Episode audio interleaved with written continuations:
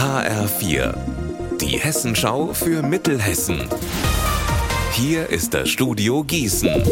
Mit Eva Rösler, schönen guten Tag. Das Chaos um den privaten Fernwärmeanbieter EAB hat jetzt auch Alsfeld erreicht. 21 Anwohner und zwei ortsansässige Vereine bekommen ab Donnerstag keine Wärme mehr geliefert. Alexander Gottschalk ist für uns an dem Thema dran. Der Grund, der Gashahn, an dem die EAB hängt, wird abgedreht, weil das Zwei-Personen-Unternehmen insolvent ist. Ihr vorläufiger Insolvenzverwalter teilt mit, er arbeite mit Hochdruck an einer Lösung und suche einen Geldgeber, der die Gaskosten übernimmt.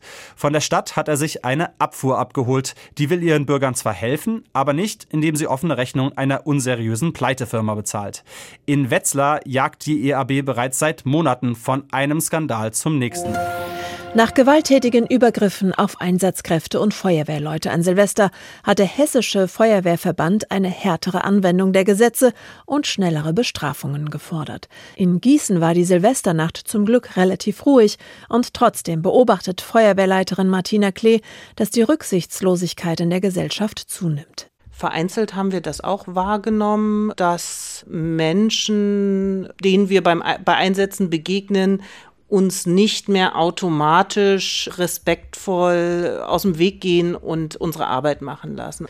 Aber es sind glücklicherweise tatsächlich Einzelfälle. In der Mehrzahl der Fälle ist es doch noch eine große Unterstützung und Rücksichtnahme bei unserer Arbeit zu beobachten. Die neuen Zahlen der Arbeitsagenturen sind da.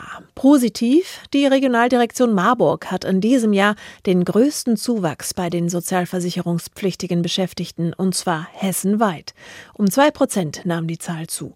Nicht ganz so schön, der Landkreis Gießen hat mit 5,1 Prozent im Dezember die die höchste Quote an Arbeitslosen nach den hessischen Großstädten.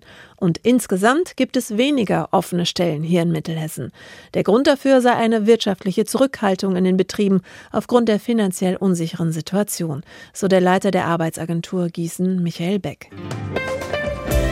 Unser Wetter in Mittelhessen zeigt sich gerade vereinzelt von seiner Sonnenseite bei 9 Grad in Wallmünster und 8 in Oberschild. Morgen dann leider Dauerregen und wolkenverhangener Himmel. Ihr Wetter und alles, was bei Ihnen passiert, zuverlässig in der Hessenschau für Ihre Region und auf hessenschau.de.